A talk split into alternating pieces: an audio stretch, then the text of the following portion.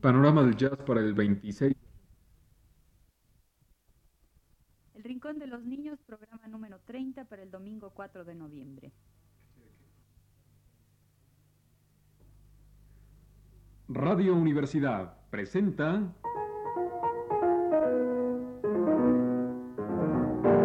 El Rincón de los Niños, un programa de Rocío Sanz.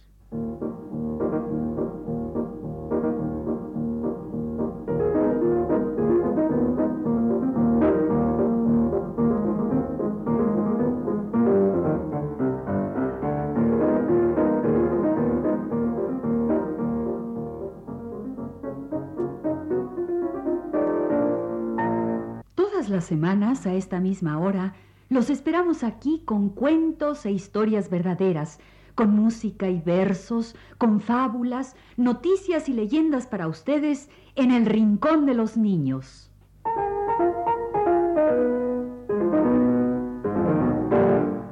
Hoy vamos a hacer un programa de espantos. Un programa del Día de Muertos, de leyendas sobrenaturales. Un programa de espantos. Bueno, bueno, no es para tanto.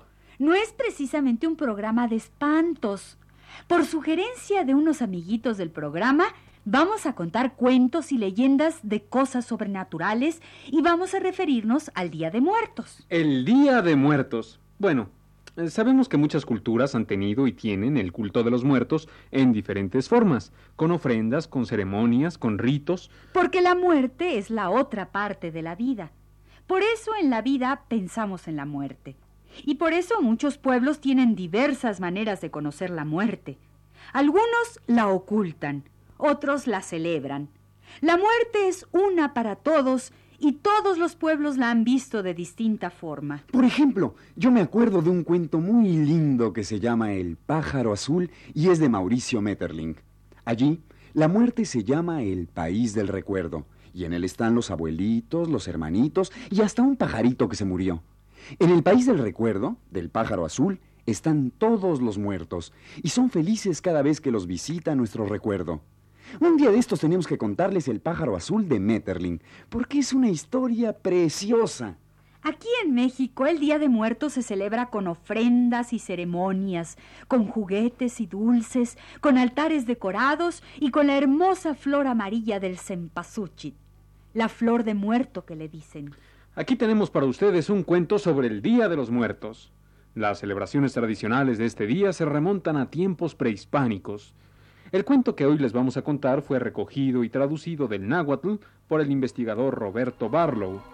Para ustedes, un cuento sobre el Día de Muertos.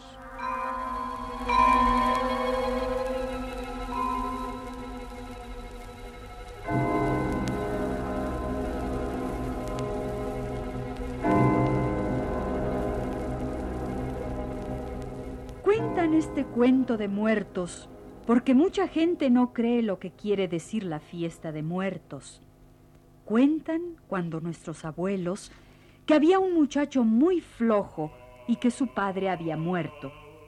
Este muchacho andaba por las calles. Luego que amanecía, se levantaba y se iba con sus amigos a la calle. Se emborrachaba con aguardiente y su mamá le andaba llorando. Este muchacho nunca se preocupaba por nada.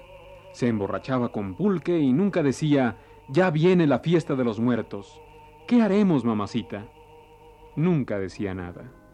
Ya luego llegó la fiesta de los muertos y la madre le dice, Hijo mío, ¿no sabes lo que sobre nosotros viene? Si viviera tu padre ahora ya estuviera esto repleto, ya hubiéramos comprado ceras para alumbrarse, pero a ti nada te preocupa. Estaría bien que trabajaras en alguna parte para poder comprar una cera, el saumerio y el pan con que recibir a tus abuelos y a tu padre que ya murió. No, mamacita, quien murió, murió. Ya no tiene hambre, ya no tiene sed. Yo tengo sed. Mucho más tengo sed, porque bebí mucho pulque. Y la mamá se entristecía. Ya se llegaba la fiesta de los muertos. Decía la mamá, ¿qué sucede en ti? ¿No oyes lo que te digo? Ve a buscar leña. Con ella calentaremos a los muertitos que vienen y tienen frío, porque toda la noche caminan, porque a ellos en el cielo se les tiene. No te preocupes, mi mamacita. Yo iré temprano a traer ocote, madera de pino y pondremos mucho ocote en el umbral de la puerta. Y se fue el muchacho.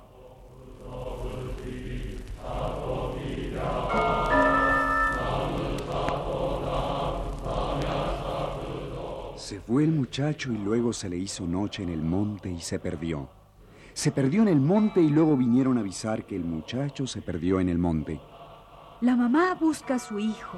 Anda llorando por todas las calles. Aquí la fiesta de los muertos.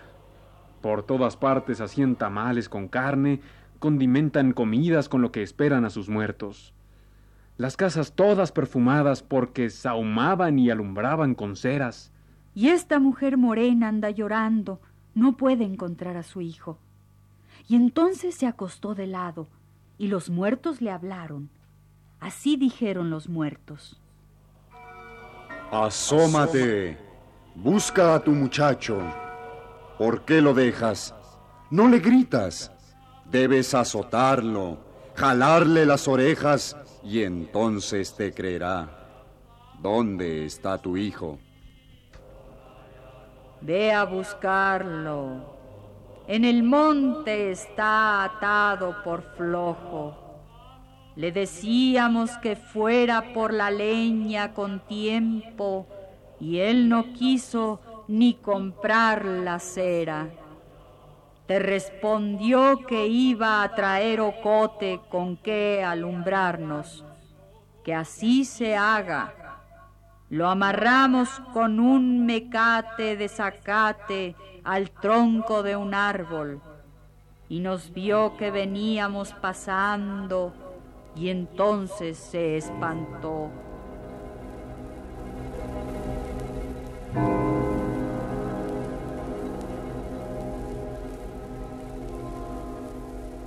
El muchacho espantado decía, Papacito mío, Mamacita mía que me regañaba para que trabajara. Yo no quise trabajar. Por mi causa es que así estoy.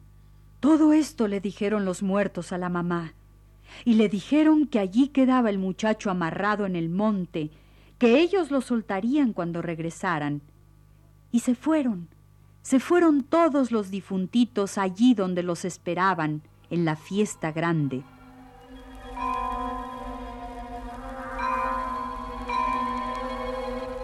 La madre hizo como le dijeron. Fue al monte pero no encontró a su muchacho. Luego vino a su casa y llora. Ya aquí está la fiesta de los muertos. Ya están aquí los difuntitos entre la muchedumbre. Les dan responso. Oran por ellos. Está cada quien con su muertito.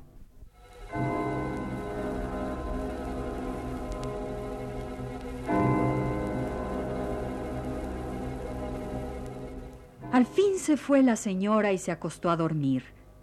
Cuando amaneció, vio a su hijo que ya vino a entrar. ¿A dónde estabas, flojo?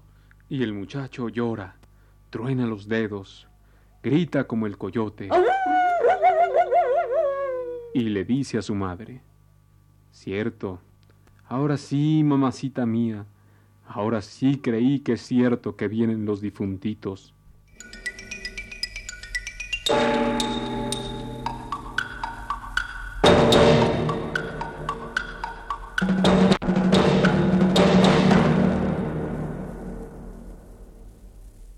Este fue un cuento de la tradición náhuatl, un cuento de Día de Muertos. Y ahora vámonos con las brujas.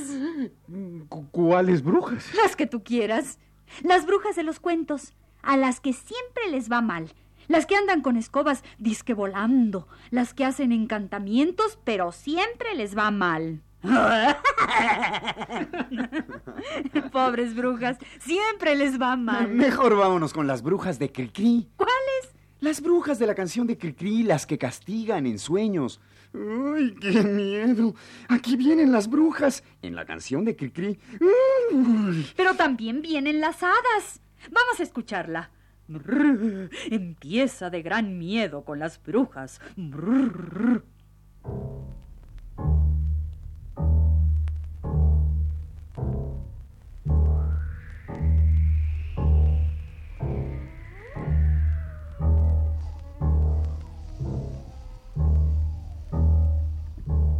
La torre negra crece a medianoche cuando el búho canta.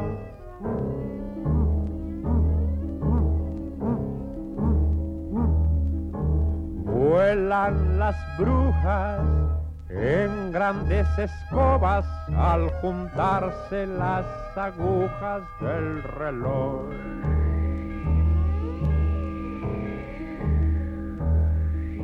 Los niños malos sueñan visiones, malas acciones hicieron ayer y los enanos les dan pescozones.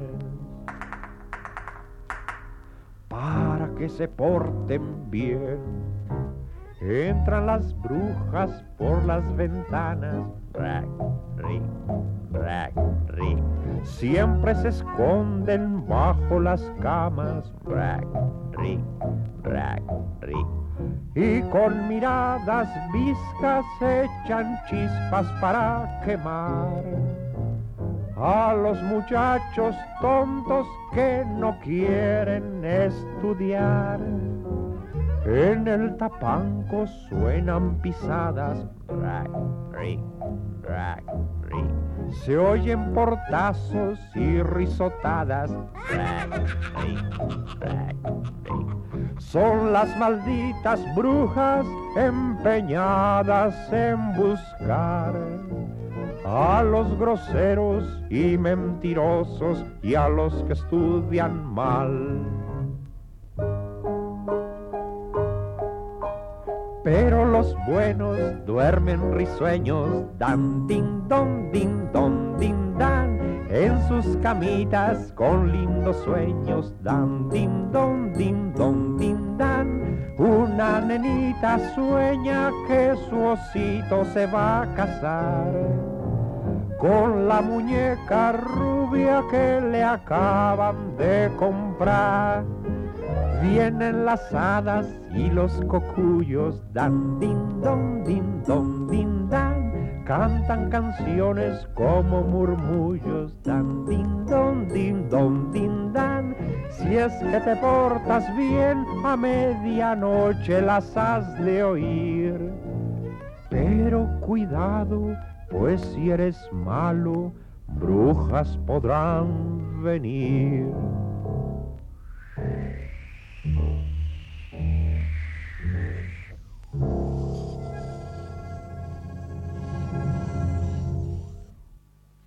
Y ahora hablemos de fantasmas. Adoro los fantasmas. ¿Cuál es tu fantasma favorito? A mí no me gustan tanto. Ah, pero ya me acuerdo. Hay un fantasma precioso, el fantasma de Canterville. ¿Cuál fantasma? El fantasma de Canterville. Es un cuento precioso que lo escribió Oscar Wilde. Es una historia de un fantasma que espantaba en un castillo viejo en Inglaterra.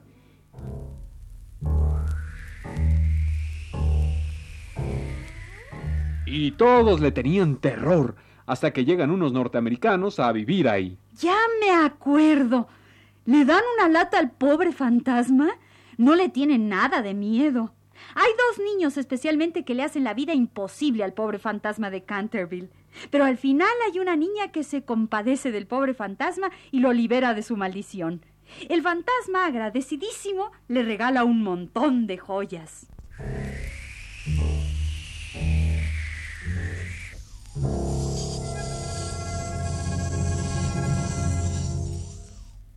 Ya me acordé de otro fantasma, que ni era fantasma ni nada. Era una luz de muerto. ¡Ah, ya sé! En la canción de Costa Rica que se llama El palo de guava. Un palo de guava es un árbol de guava, un árbol de por allá. En ese palo se aparecía una luz de muerto. ¡Uh! En ese árbol o palo de guava se aparecía una luz de muerto. Escuchen la historia cantada por Lencho Salazar.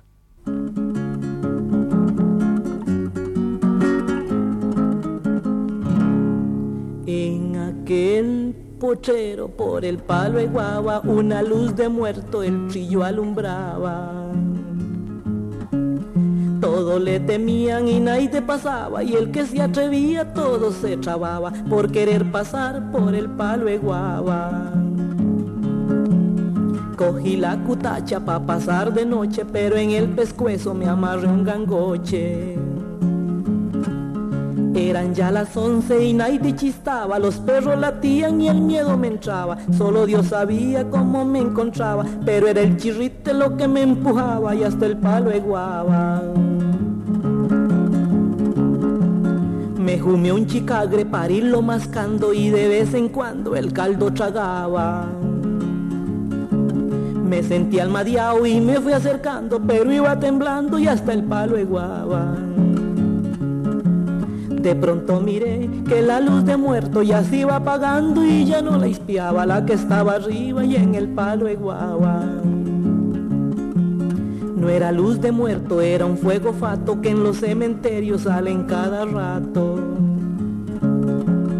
Así fuiste niña como un juego fato, pues tu amor esquilso fue cosa de un rato, tan cruel como un chuzo y bastante ingrato. Yo me sé una historia de espantos. Es una tradición prehispánica recogida por Fray Bernardino de Sagún. Es la historia del hacha nocturna, de un hacha que suena por las noches cuando todos están dormidos. Cuando en la noche alguno oía como que cortaban algo, como que rajaban maderos, se decía que era el hacha nocturna.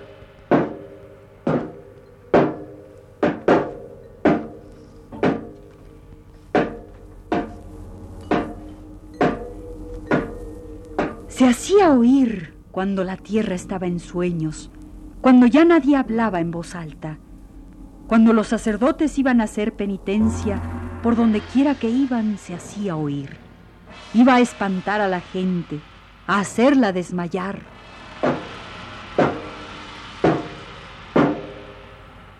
Decían que el hacha nocturna era Tezcatlipoca, el dios Tezcatlipoca que venía a burlarse de los mortales.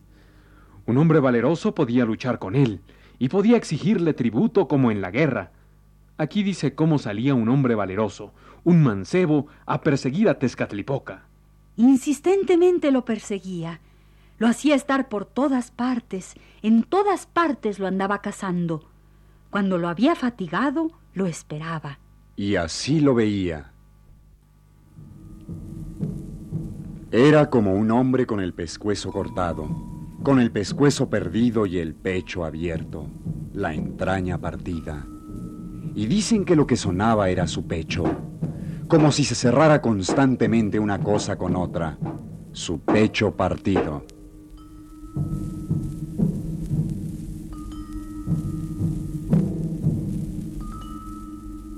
El joven animoso, tan pronto como lo veía, le arrebataba el corazón, lo apretaba y le pedía que le diera algo, algún merecimiento. Tezcatlipoca, como guerrero vencido, regateaba el precio de su derrota. Al que lo había capturado le decía amigo, le decía colibrí. También le decía enemigo, que era su propio nombre de Tezcatlipoca. Finalmente le ofrecía una espina como rescate. Amigo nuestro, colibrí, enemigo, ¿qué deseas de mí? Déjame, yo te daré lo que quieras. He aquí una espina, te la doy. Déjame ir. Y el joven animoso que había perseguido al hacha nocturna, que había capturado a Tezcatlipoca, le pedía más espinas. Cada espina significaba un merecimiento, un regalo, y solo lo dejaba ir si le entregaba tres o cuatro espinas. El triunfo en la guerra, las flores, la riqueza.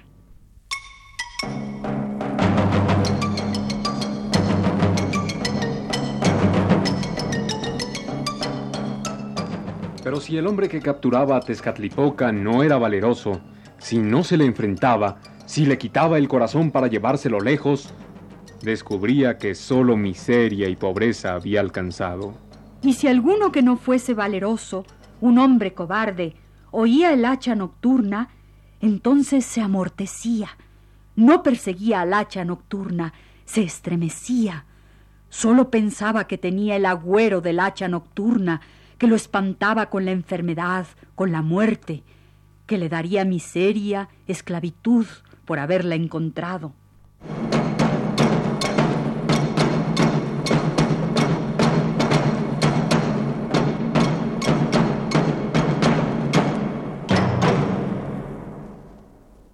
Qué terrible era Tezcatlipoca cuando salía de hacha nocturna, de aparecido.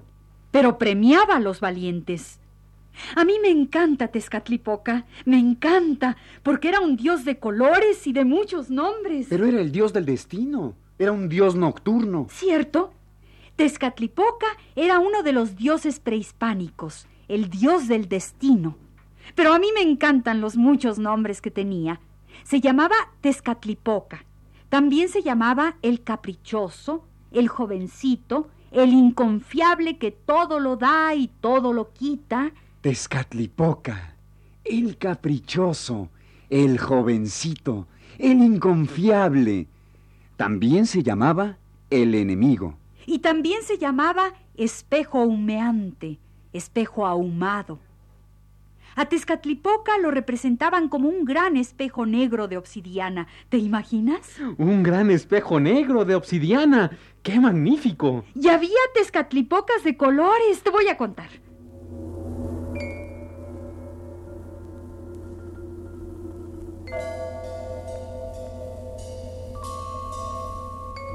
Tezcatlipoca era de color negro. Era un dios de color negro, por eso lo representaban como en un espejo de obsidiana negra.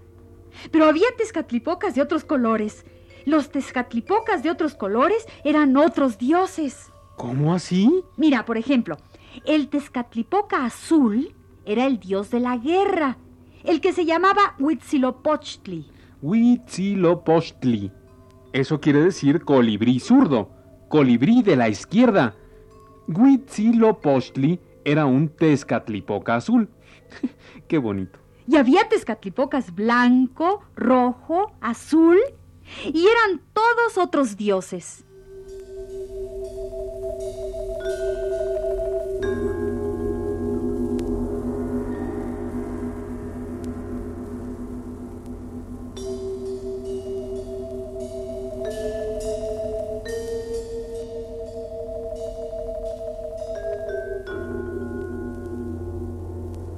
Y fue así como hoy les hablamos de Tezcatlipoca, que se aparecía como hacha nocturna. Y de Día de Muertos y de brujas y de fantasmas. Este ha sido El Rincón de los Niños. Un programa de Rocío Sanz.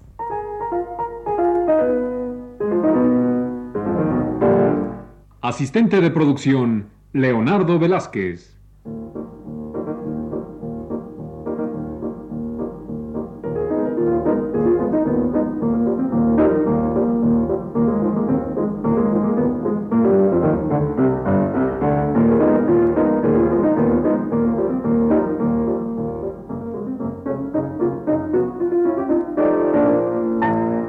Participantes en este programa les damos las gracias por su atención y los invitamos a estar con nosotros todas las semanas a esta misma hora.